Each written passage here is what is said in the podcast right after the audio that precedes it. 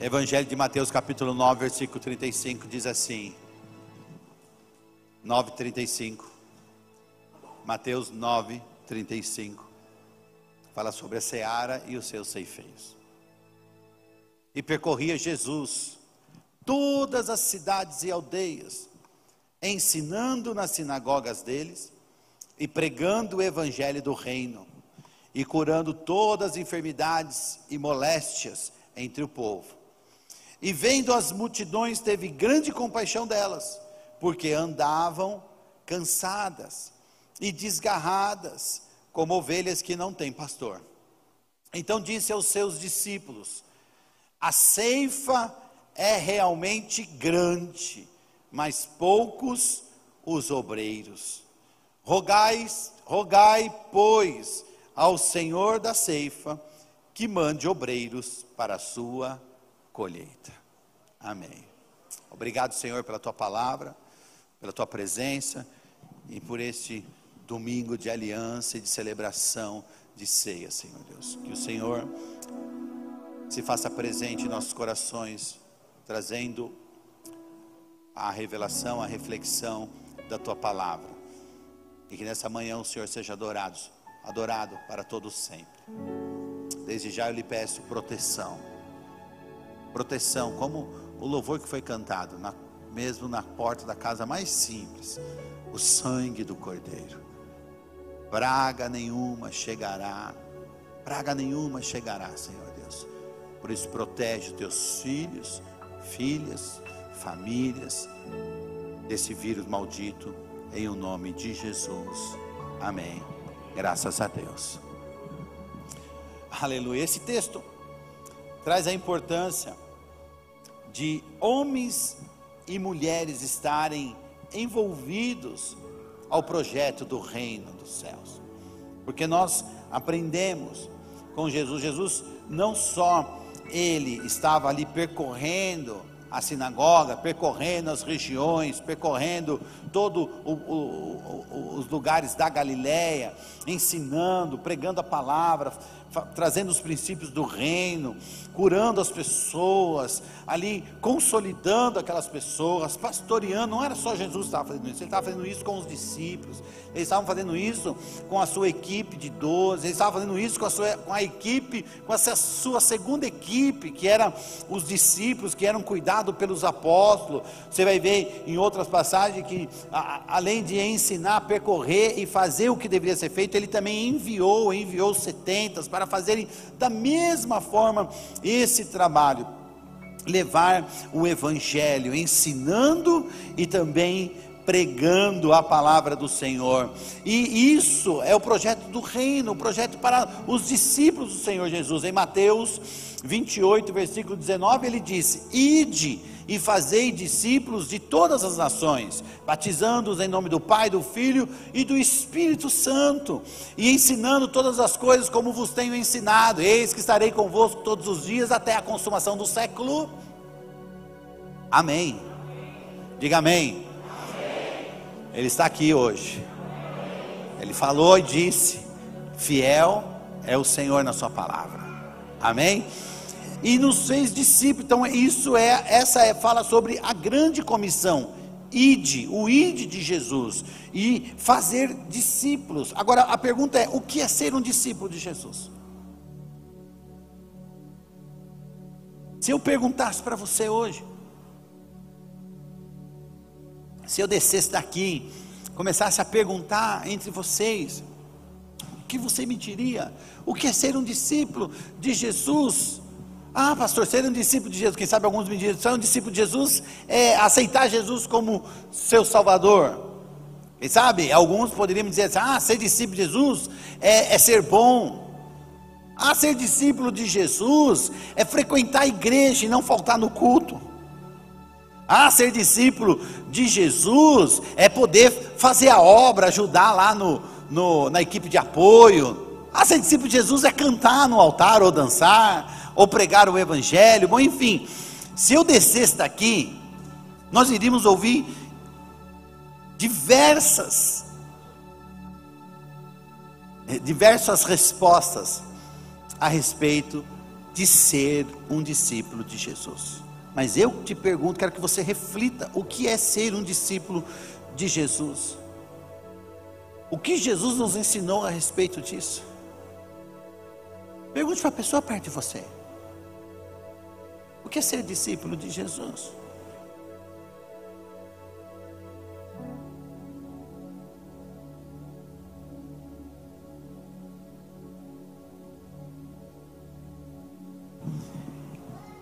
Jesus nos ensinou em diversas circunstâncias na Sua palavra a respeito de sermos discípulos, de sermos esses discípulos e de fazermos assim como Ele tem feito na Sua palavra. Ele mesmo disse que os seus discípulos fariam obras maiores do que Ele fez, fariam maiores, porque fariam as que Ele fez também, e maiores ainda.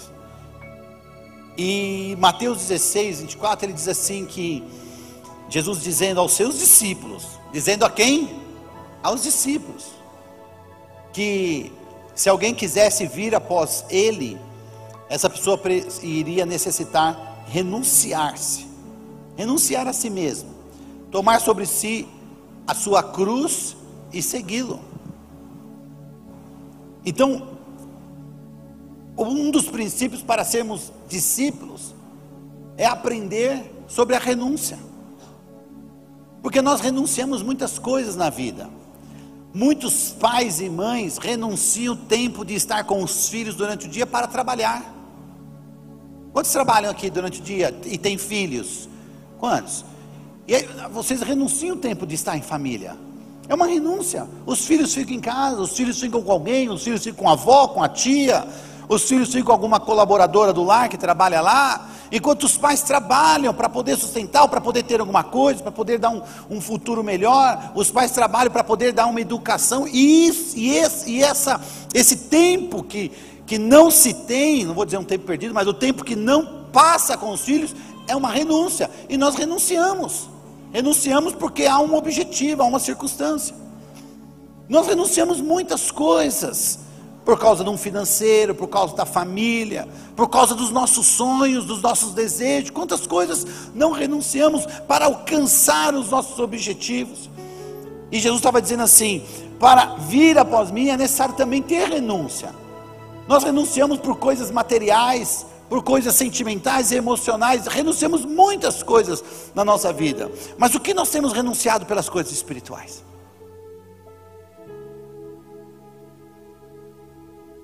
Será que alguém pode olhar, alguém de fora olhar para nós e dizer assim: esse ou essa é um discípulo de Jesus? Porque vai ver em nós um cristianismo, vai ver, nós, vai ver em nós um esforço, vai ver em nós uma renúncia para o seu reino, para fazer a sua obra. Então, essa renúncia não quer dizer que eu vou ter que largar tudo, não vou fazer mais nada e vou só fazer a obra, porque muitos naquela época foram chamados para deixarem tudo, outros não. Outros eles continuaram tendo as suas vidas, mas também continuaram sendo discípulos, porque renunciaram muitas coisas em si para o propósito do reino. O discípulo é aquele que percorre todos os lugares, todos os lugares, não importa onde ensinando e pregando o Evangelho. O ensinar fala de trazer à tona os princípios. Ensinar é dizer, ó, a Bíblia diz que isso não pode. A Bíblia diz que isso aqui é princípio, e princípios são imutáveis. A Bíblia diz que não pode matar, ó, não pode roubar. Isso é ensinar, isso é trazer à tona. A Bíblia diz, ó, filho, a Bíblia diz que os filhos precisam honrar os pais. A Bíblia diz que os pais não podem provocar a ira dos seus filhos. Isso é ensino na palavra. E o pregar é reflexão. Jesus contou tanta história. As parábolas são anedotas, são histórias contadas que não são verdadeiras, mas aquelas histórias trazia o contexto do reino para a mente humana, para o conhecimento, para que nós possamos, pudéssemos ali entender o que Deus estava falando espiritualmente. E por isso Jesus contava as parábolas, e as parábolas nos traz uma reflexão, como eu estou trazendo a reflexão ao coração de vocês nesta manhã, para que vocês possam olhar para vocês e se perguntar: será que eu sou discípulo de Jesus? Essa é a reflexão. Será que eu sou um discípulo? Ou eu só sou um seguidor? Ou eu sou alguém que me simpatizo? Ou eu sou alguém necessitado de, de só da salvação, ou quem sabe é necessitado de um milagre, ou necessitado de uma bênção, seja ela é, espiritual, emocional, ou eu sou um discípulo. Que é coisas diferentes umas das outras. Quem está me entendendo, diga amém. O discípulo, ele vence o comodismo. Porque nós temos força e ímpeto para muitas coisas. Quando nós queremos alguma coisa, ninguém tira de nós. Verdade ou mentira? Quando você quer alguma coisa, você vai até o fim. Você lembra quando você se apaixonou? Quem lembra aqui quando se apaixonou? E quando as pessoas. O resto não se apaixona, não? O resto está só por conveniência? Quem aqui já se apaixonou? Levanta a mão, pelo amor de Deus. Não é? Jardel, você já se apaixonou pela Marcela? E quando a gente está apaixonado, a gente faz de tudo. Faz ou não faz? Faz. E esse fazer de tudo, a gente não, as renúncias não pesam. Porque quando a gente faz de tudo por algo que a gente quer, a gente renuncia a outras.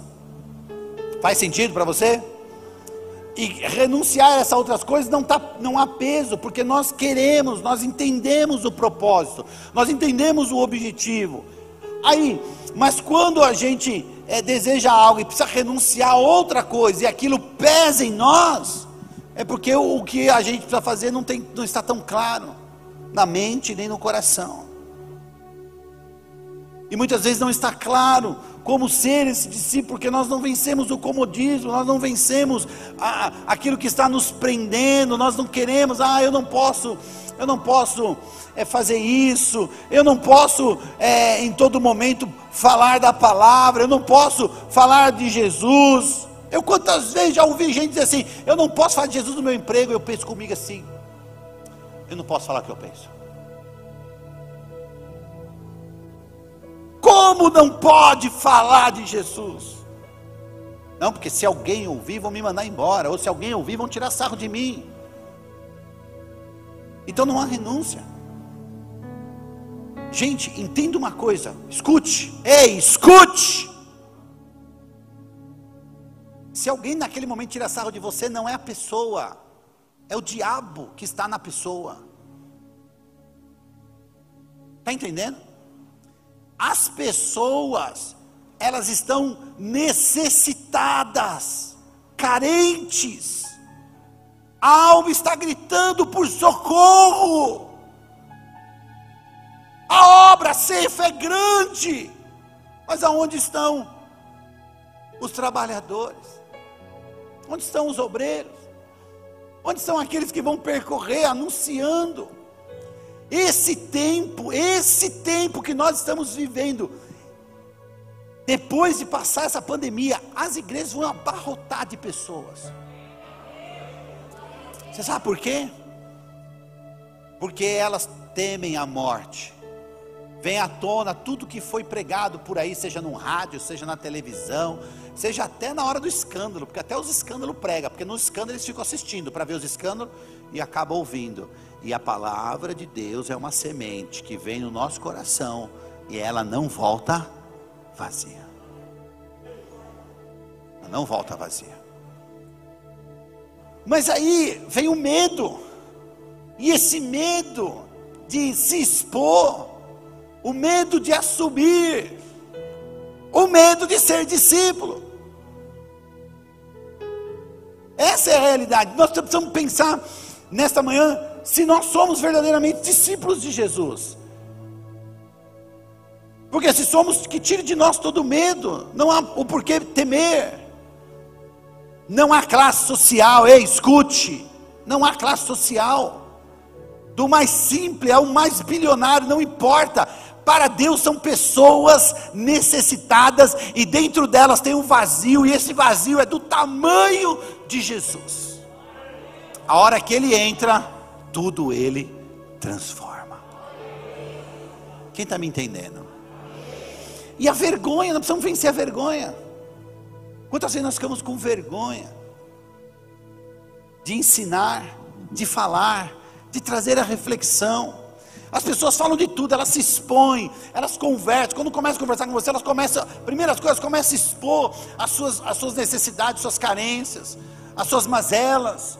Elas começam a falar do, dos seus problemas, sejam conjugais, emocionais, financeiros ou de saúde. E você está lá, sabe disso, sabe da palavra, mas na hora você fica com vergonha. Mas do que, que nós nos envergonhamos?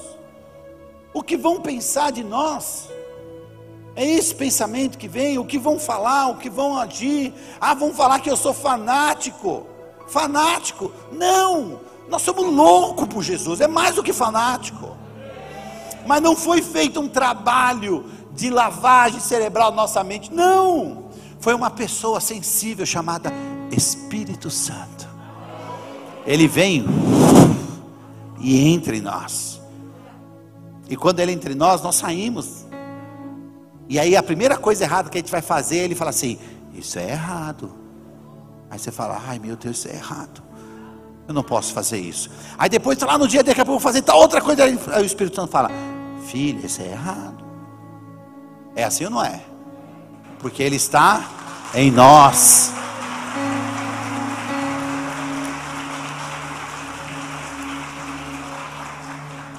Então nós não temos que envergonhar, mas o mundo não tem isso.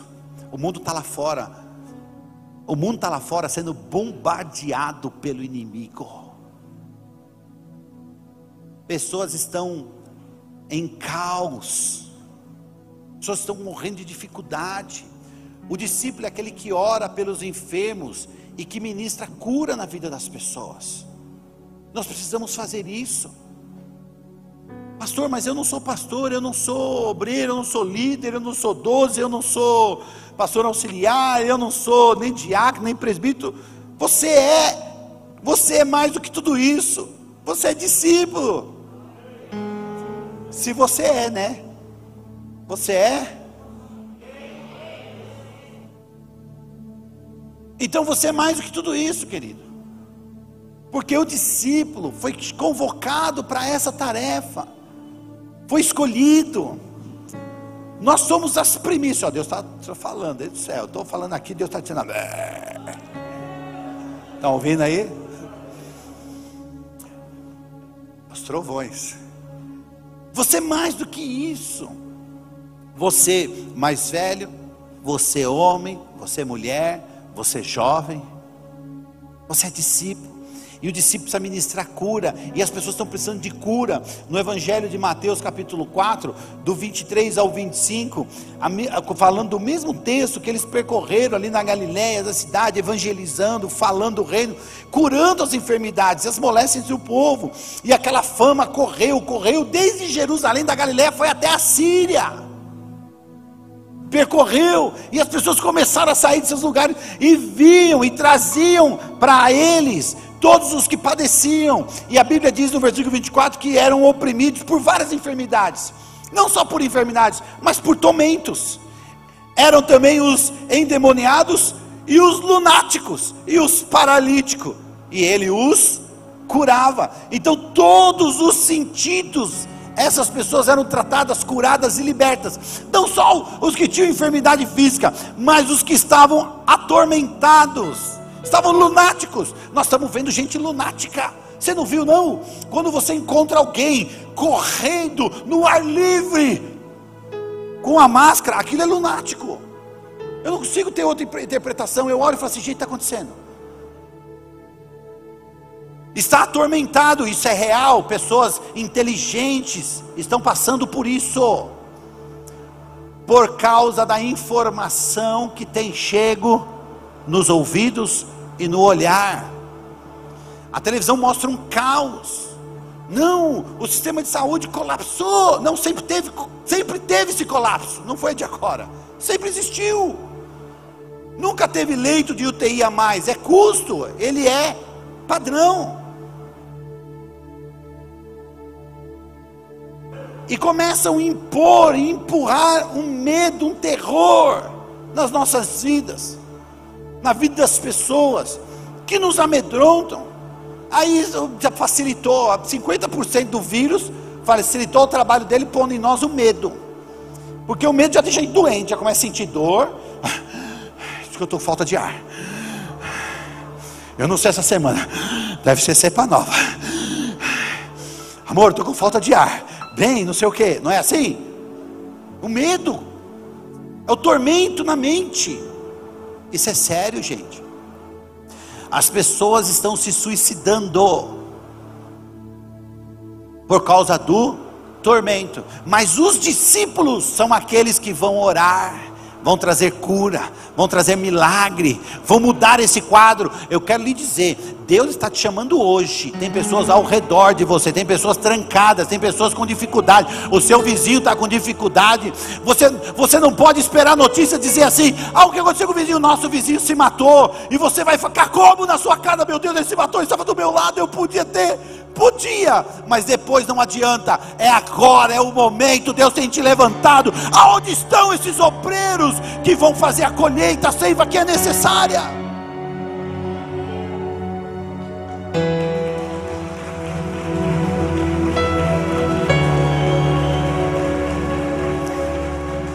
O discípulo é aquele que busca primeiramente o reino de Deus e a sua justiça, o reino do céu. Primeiramente, fala sobre primícia. O primeiro fala sobre essa palavra, busca primeiramente o reino de Deus em Mateus. É do hebraico abicurim, de primícia, primeira parte, o primeiro posicionamento, o primeiro sentimento, a primeira decisão. O reino de Deus e a justiça, porque nós precisamos ser justos em tudo que fazemos, em tudo que iremos fazer. Quem está me entendendo? A sua família faz parte do reino, a sua casa faz parte do reino. Há muita gente aqui que, se eu perguntar agora para você, e dizer assim: Fulano, é, na sua família tem alguém que ainda não se converteu, como é que você você está orando para você está você tá evangelizando? Como é que está essa circunstância? Não, pastor, eu estou firme. Essa pessoa vai se converter. Tá bom, mas o que, que você tem feito? Tem orado. Tá, mas você pode fazer alguma coisa a mais? Não, pastor, peraí. Eu já fiz tudo que era necessário. Agora só estou na oração. Porque tudo que podia fazer, eu já fiz. Eu não vou nem pedir para você levantar a mão. Mas eu não desisti, eu estou orando. Não, você já desistiu. A oração é importante. Mas se você chegou no ponto de dizer assim, eu não desisti, eu estou orando só, só orando, não. Você tem que ir além além da oração. A oração é importante, ela faz parte do contexto. Mas se não houver ação, já houve a desistência. Se não houver ação, você já nem acredita mais que as coisas podem ser mudadas. A palavra de Deus diz em Mateus 11, 12 que o reino de Deus é tomado à força. Então não é só oração, você vai criar estratégia. Você vai criar o momento. Quem tem gente aqui que precisa fazer isso com os filhos, com os filhos que são adolescentes, com os pais, com os irmãos. Você vai criar o ambiente. Não, pastor, eu já fiz de tudo. Não, você não fez de tudo. Há muito mais ainda. Só que você precisa pedir sabedoria a Deus, você precisa pedir discernimento ao Senhor. Você vai sentar à mesa, você vai compartilhar da palavra, você vai compartilhar dos frutos da sua própria vida, porque quem sabe os seus ainda não se converteram, porque você ainda não se tornou um discípulo, ou porque ainda você tem falhas que você deixa é, vir à tona dentro da própria casa, ou quem sabe porque você não conversa, não troca diálogo, não há, não há um, uma conversa sadia sobre o assunto. Ou quem sabe você é daquele ditador. Eu quero que você vá para a igreja. E o filho vai, não vou. Então você é uma praga, vai ficar de castigo. E tem pai que põe castigo nos filhos, dizendo: Você não vai à igreja. Eu não consigo entender isso, mas tudo bem. É horrível isso, não é? Mas tem pai que faz isso. Você vai ficar de castigo. Vou ficar de castigo, pai, é porque você fez coisa errada. Você não vai para a igreja. Misericórdia desse pai, ou desses pais, ou dessas pessoas. Mas nós precisamos criar o critério, porque muitas vezes nós não queremos ouvir, nós só queremos descer goela abaixo as pessoas. Quem está me entendendo? Então você tem que ter critério. Você precisa respeitar o pensamento das pessoas. Você precisa respeitar o sentimento das pessoas. Você precisa respeitar a religião das pessoas, porque as pessoas são religiosas, sim. Você pega uma pessoa católica que cresceu no catolicismo, você vai falar para ela que o catolicismo está tudo errado da noite para o dia, quer que ela aceite ainda. E não está tudo errado. Tem parte que não está na Bíblia. E é onde se perde. Mas a pessoa tem isso a vida toda e você não pode chegar para ela e dizer assim: está tudo errado, você precisa se converter. Não é assim, querido. Ei, ei, escute. Nós precisamos ministrar o amor. É o amor de Jesus. É o amor pela pessoa de Jesus. É o amor, é a expressão do sacrifício dele naquela cruz os conceitos serão mudados pelo Espírito Santo. Conhecereis a verdade. E muitas vezes a gente quer descer verdade goela abaixo nas pessoas. Eu fui assim. Eu fui assim. E eu vi uma circunstância acontecendo e eu falei para Thaís, falei assim, eu não concordo, eu só namorava, eu falei, não concordo com esse negócio aí. Está errado. Mas eu não entendia que o Espírito Santo está fazendo uma obra, mas não tinha feito em mim ainda. Cinco minutos depois, Jesus pegou. Mas é Ele que nos convence. Mas nós precisamos fazer a coisa da maneira certa. Porque se você tem um familiar na sua. É, é, olha, olha. Como tudo coopera, como, como há uma, uma sintonia espiritual a Aline, a Aline tinha que ministrar a palavra de oferta. E na verdade ela ministrou uma palavra sobre salvação da família. E eu ia falar sobre isso com vocês. Estão entendendo? Sim ou não? E aí, os apóstolos foram lá salvar o restante da família, pela atitude do amor. E o Espírito Santo entrou, e a expressão do amor foi colocada à mesa. Então nós precisamos ter esse sentimento de amar e de levar Jesus, e não só dizer, ah, não, eu já fiz de tudo, esse aí não tem jeito, agora estou só orando por ele. Não. Quando a gente tem esse sentimento, a gente já desistiu. Esse pensamento já é um pensamento de desistência. Você vai continuar orando e ele tem jeito, ela tem jeito, seu filho tem jeito, seus pais têm jeito. É que você vai fazer com jeito. Posso ouvir amém? Se você não tem feito, está errado. Porque os campos estão prontos, estão brancos, pronto para a colheita. Mas poucos são os ceifeiros. Então você vai compartilhar da mesa. Você vai ouvir. Vocês vão ser pacientes e entender as críticas. Porque você hoje tem o Espírito Santo e para você tudo é muito claro, mas para, para os outros ainda será claro. Quem está me entendendo, diga amém. Então nós precisamos ter este cuidado. Nós precisamos buscar o reino e nós não podemos desistir dos planos de Deus, dos projetos que Ele tem para a nossa própria vida para sermos discípulos, porque há planos do Senhor para nós, mas muitos de nós já desistimos de nós mesmos, desistimos de nós mesmos. Ah, eu não, eu não, eu não fui chamado para isso. Não foi não?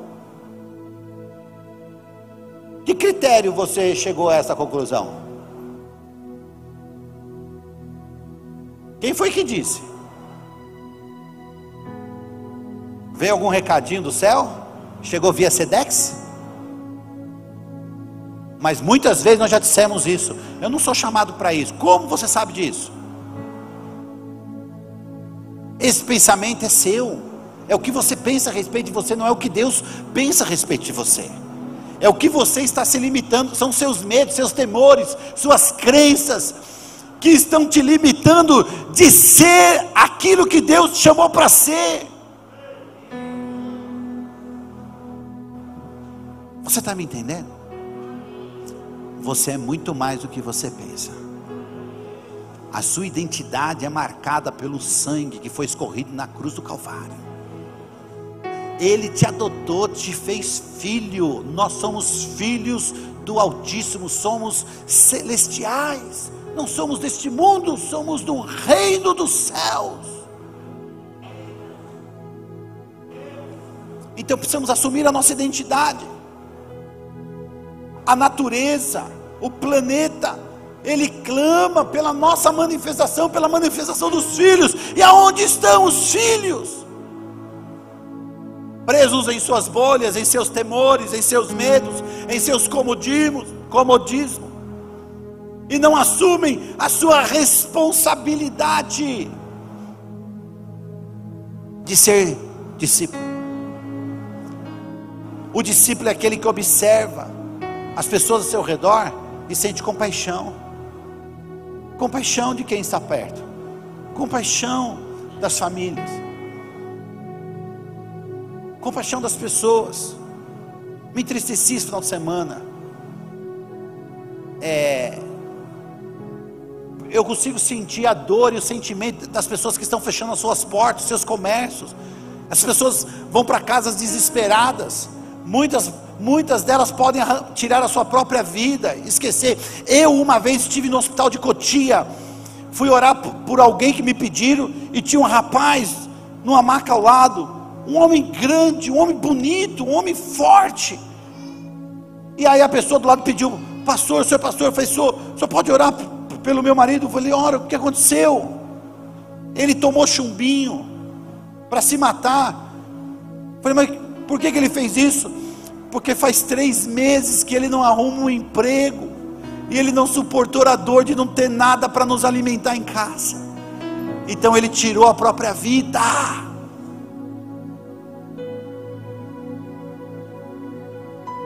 Eu orei. E aquele homem faleceu. Ele não saiu daquele hospital. Eu orei. Deus não respondeu. Mas Deus deixou eu ver e viver a circunstância. Para entender como eles lá fora estão precisando. E nós precisamos agir. Diga para a pessoa perto de você: você precisa agir.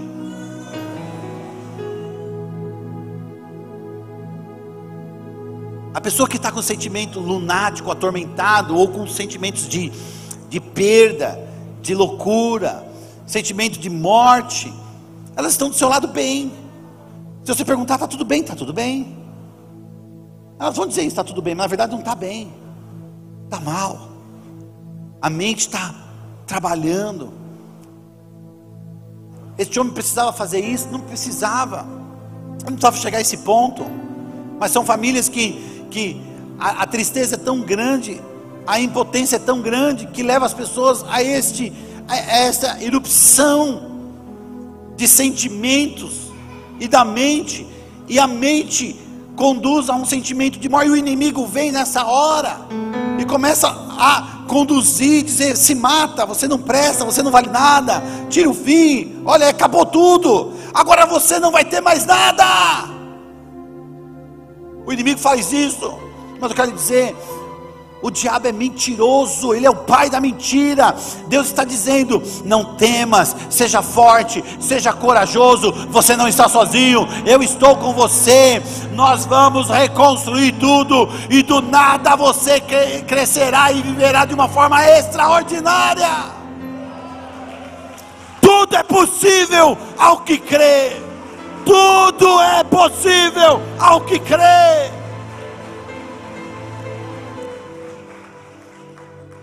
Nós, como discípulos, nós nos preocupamos. O discípulo é aquele que se preocupa em conduzir as pessoas ao do rebanho, conduzir o rebanho no caminho certo, no caminho de Deus, no caminho do reino.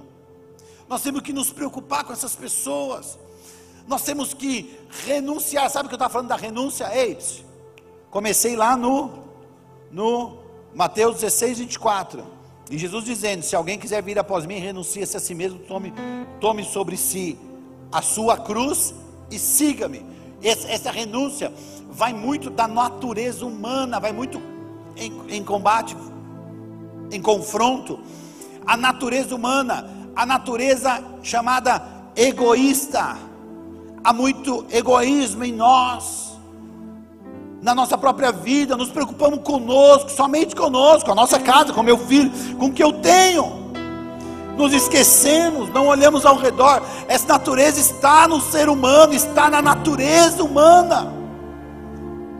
E essa renúncia precisa ser feita em nós. Você precisa renunciar ao seu eu, à sua própria vida, o seu umbigo. Não é que você não vai poder ter as coisas ou deixar de ter as coisas. Nunca foi isso que Jesus disse. Mas você vai parar de olhar só para si e vai olhar para o próximo. Porque Jesus diz: dois mandamentos eu vos dou. O primeiro, amarás o Senhor o teu Deus com toda a sua força, com todo o seu coração, seu sentimento, sua alma. E amarás o seu próximo vai amar o próximo que está perto de você, o seu vizinho, sua família, o seu filho, o seu pai, a sua mãe, o seu irmão, vai amar o seu colega de trabalho, vai amar aquele que você nunca nem viu. Como você se ama.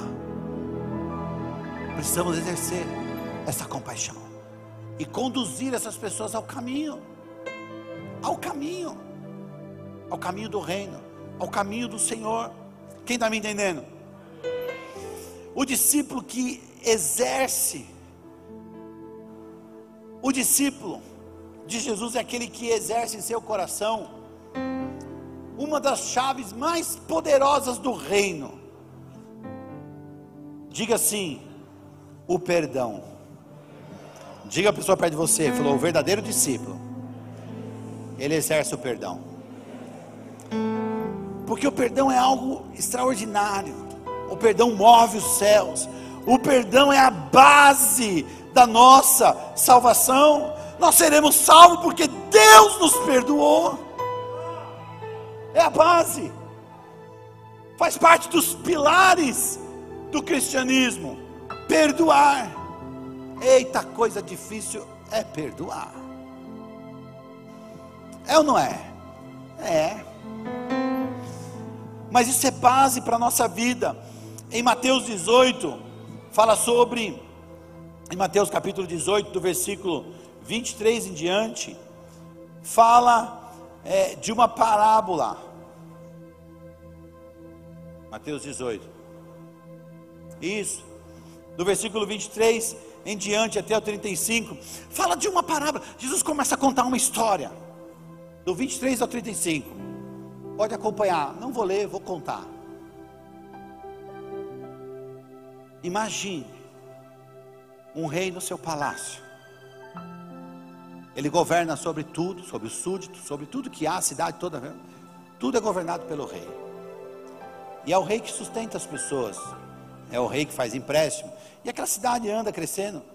E de repente, as pessoas vão diante do rei para quitar suas dívidas, seus empréstimos, aqueles que pegam que o, que o próprio reinado empresta para as pessoas.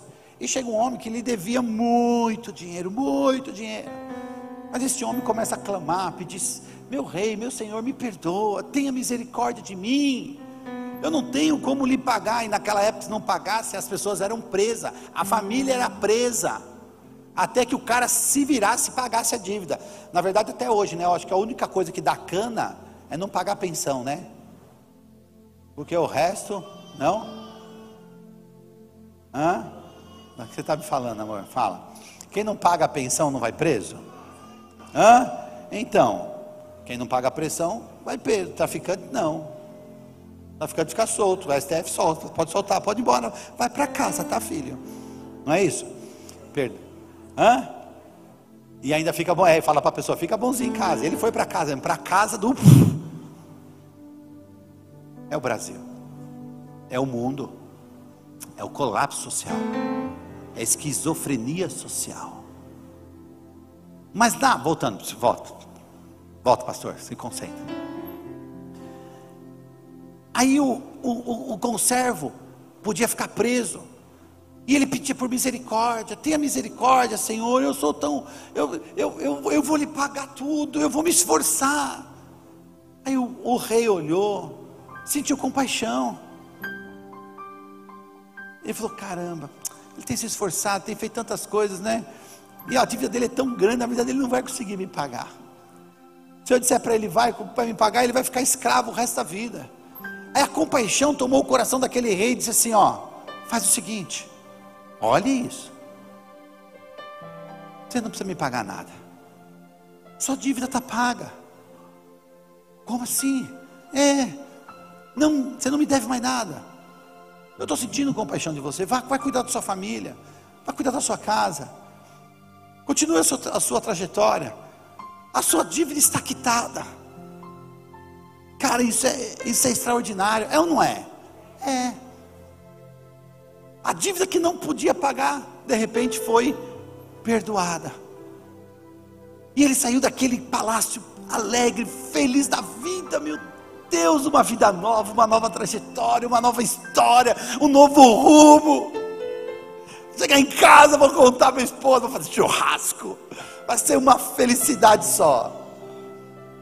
Saindo do palácio, ele encontra alguém que lhe devia alguns trocados. E aí, ele olha fala assim: Você está me devendo 100 reais que eu te emprestei. Eu falo assim: Ah, eu não posso te pagar. Como você não pode pagar? Não, você precisa me pagar. Não, tenha misericórdia de mim, eu não tenho como. Eu, eu preciso levar comida para casa, eu não estou tendo dinheiro, o único dinheiro que eu tenho é o que eu vou alimentar minha família eu não tenho como te pagar agora, mas eu prometo que depois te pago. Não, depois não, agora. Não, depois eu te pago. Tenha misericórdia de mim. Não, não tem misericórdia nenhuma, não. Paga agora. Se não pagar agora, guardas. Esse homem me deve, está aqui a dívida. Ele não tem como pagar, já está vencido. Manda ele e toda a família para a prisão. E pegaram o moço e foram prender.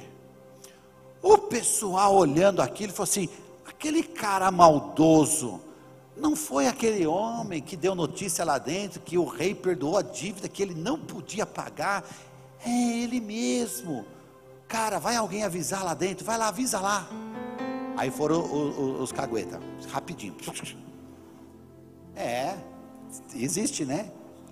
Justiça. Porque viu uma coisa errada. Correu contar e contaram. E o rei mandou chamar ele, o rapaz de volta. Chegando diante do rei, sabe o que o rei disse? Servo mau, por que você fez isso?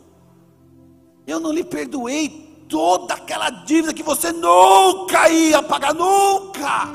Nem se trabalhasse você, sua casa, seus filhos, por gerações vocês não pagariam aquela dívida. Eu lhe perdoei. Não deveria ter você a mesma compaixão com o seu próximo? Por causa disso, você vai ficar preso com os atormentadores. E isso era Jesus contando essa história. E aí, então essa pessoa foi agora ser atormentada por espíritos malignos. Porque não consegue exercer a misericórdia. Aí Jesus termina no versículo 35 dizendo: assim vos fará também. Aí ele foi claro, diante da história, da parábola, trazendo a reflexão: assim fará também o meu Pai celestial, se do coração não perdoardes cada um ao seu irmão as suas ofensas. Por isso tem muita gente atormentada perturbada, e não dorme em paz, e não consegue viver a vida porque não consegue exercer o perdão. Tem gente que vai dizer assim: não, pastor, eu já perdoei, mas ele lá e eu aqui. Que perdão é esse? E se vir aqui, se vir aqui dá choque, dá frio na espinha, vai dar estresse. Quebra a cadeira na cabeça do, do desgraçado. Ele que nem lembra, está perdoado, mas você fique por aí, não é assim? Às vezes a pessoa está assim, o pastor não quer ver, porque se tiver o contato, traz o sentimento. E quantos sentimentos gera isso no nosso coração? Claro, não precisa ser esse trágico, mas quando a gente traz a memória, quer ver o melhor termômetro disso? Traz a sua memória e vê o que você sente. O que traz o seu coração traz dor, traz sentimentos, traz uma sensação ruim. Hum. Então precisa ser revisto. Para que a gente não fique exposto, exposto aos atormentadores que vão atormentar a nossa vida. Para a gente ser verdadeiramente livre e lavado e remido no sangue daquele que nos perdoou e se entregou por nós. Quem está me entendendo? Nós precisamos entrar nesse nível. Tem gente que perdoa as grandes dívidas, mas tem gente que não perdoa, não consegue perdoar pequenas coisas. Pequenas coisas pequenas coisas, que se contar para o outro, o outro fica assim, mas é por causa disso. É, mas essa pequena coisa está ali, ó, te remoendo, te consumindo, te perturbando, te tirando a paz, e pode te levar para o inferno. Porque Jesus disse: Assim vos fará também o meu Pai celestial. Se nós não conseguimos exercer o perdão, o verdadeiro discípulo, ele exerce em seu coração o perdão, independente da circunstância, independente do erro. Não estou, ei, psh, aqui comigo, não estou trazendo mérito. Quem é que está certo? Quem é que está errado? Não, pastor, mas se você precisa, não, se eu for trazer o mérito, você vai me convencer que a outra pessoa está errada e você não precisa pedir perdão. Sabe por quê? Porque você não consegue perdoar. Esse é o sintomas. Não existe narrativa para perdão. Vamos discutir com Deus. Deus, eu não estou errado, Deus. O pecado foi por causa da Eva, ou da maçã, ou da mulher que o Senhor me deste. Eu não estou errado.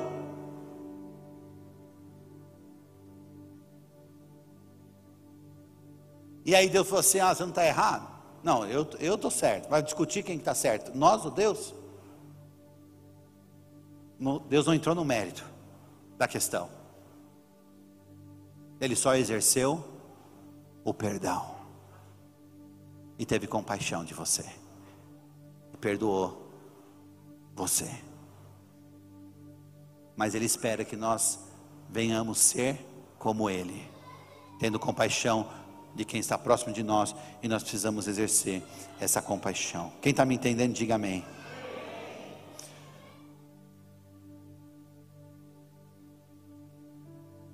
Vamos orar? Fique de pé.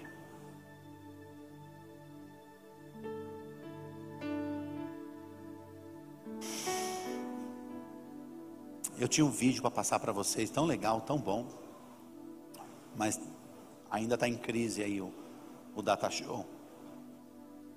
Fica para uma próxima. A seara realmente é grande, mas pouco são os trabalhadores, poucos são os ceifeiros. Milhares de pessoas precisam ouvir falar de Jesus. Sua família, seus colegas, amigos. Eu quero lhe propor um desafio hoje. Que você Ponha no seu coração esse desafio. Ganhar uma vida para Jesus. Não há melhor momento para isso. Eles precisam. Nós precisamos ter um pouco de compaixão, nos colocar no lugar das pessoas. Se fôssemos nós, sem Jesus, no meio desse caos,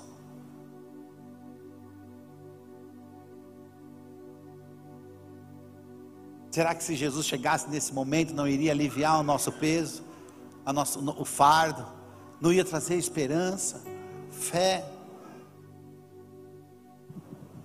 Então quero lhe propor isso, uma vida para Jesus.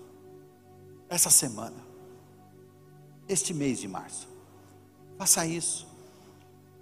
Compartilhe do amor de Jesus.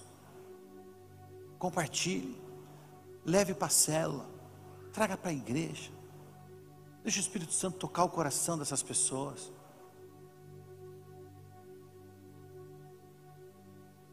Deus te dará um poder sobrenatural. Ele promete na sua palavra em Mateus 10. E Deus te dará poder, poder. E Ele vai te usar poderosamente.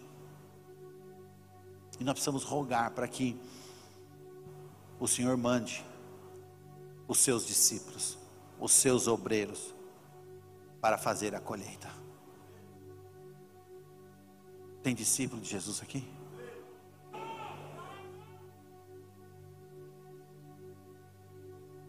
Nós vamos cear agora. Eu quero que neste momento você avalie o seu coração.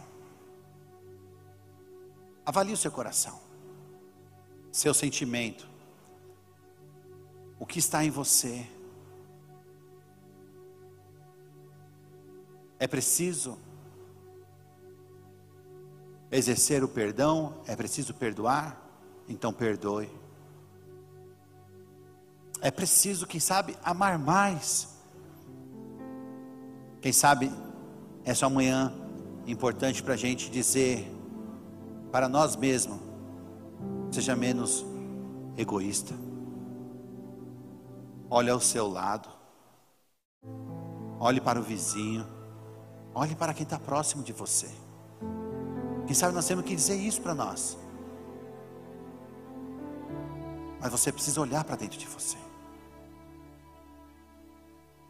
Você e sua casa é a promessa para ter salvação. Então precisa ir mais, precisa ir além, precisa exercer o fruto, o cuidado, para que o sobrenatural dele se estabeleça na sua vida. Quem está me entendendo? Vocês estão com a ceia aí? Podem abrir.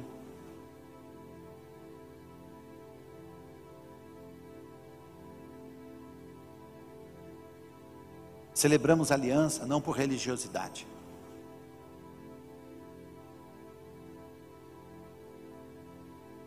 Celebramos aliança pela honra. Celebramos aliança pela obediência. Quando, quando comemos e bebemos, quando comemos do pão, isso não é bolacha, é pão sem fermento. E quando tomamos o suco, estamos celebrando a morte de Cristo, celebrando o ato do perdão. E nesse momento Ele estava nos perdoando e nos purificando nos justificando diante do Pai. Celebramos a comunhão, trazemos à memória o sacrifício, a morte e a ressurreição, que nos traz salvação. Trazemos a memória. Não podemos fazer isso de maneira indigna. Não. Mas quem é digno?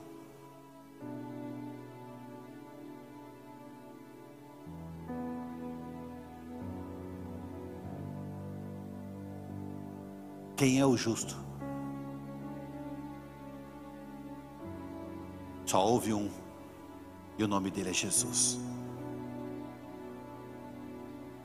Nós somos frágeis, e por isso precisamos trazer à memória o perdão. Precisamos trazer à memória o pedir perdão, o arrependimento. Precisamos trazer à memória o arrependimento de tantas coisas. Porque há coisas simples e nós não achamos que é errado, como por exemplo, não anunciar o Evangelho. Essa é uma missão. E quem sabe a gente não tem nem feito essa missão. Precisamos nos arrepender por isso. Precisamos nos arrepender pelo egoísmo. Precisamos liberar o perdão das ofensas que fizeram por, em, por, pelas nossas vidas ou pela nossa família, pelas circunstâncias, para que o tormento saia, para que vivamos a paz, para que a aliança seja perfeita em nós, para que possamos ser conectados em Cristo. conectados no Pai. A ceia é uma conexão, não é um ato religioso, não. A ceia é um ato de fé, dizendo: Senhor, eu estou aqui, arrependido, porque quem sou eu? Mas o Senhor o Senhor nunca falhou. O Senhor cumpriu. Então eu quero hoje declarar, Senhor, eu estou aqui. A aliança continua de pé. Trago à minha memória o seu sacrifício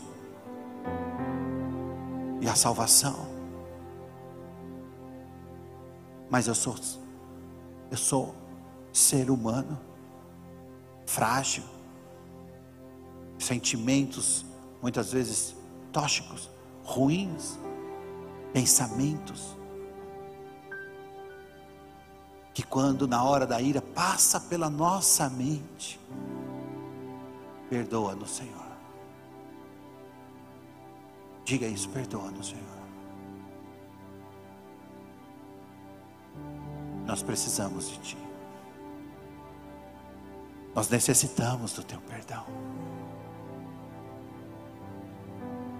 Mesmo sendo frágeis, nós estamos aqui. Derrama o teu amor sobre nós, a tua paz e a tua proteção, para que podemos, possamos viver os seus propósitos em nós. Aviva, Senhor. Aviva-nos, Senhor. Porque há muitos de nós que não acreditamos em nós mesmos, no reino. Não acreditamos em nós. Negligenciamos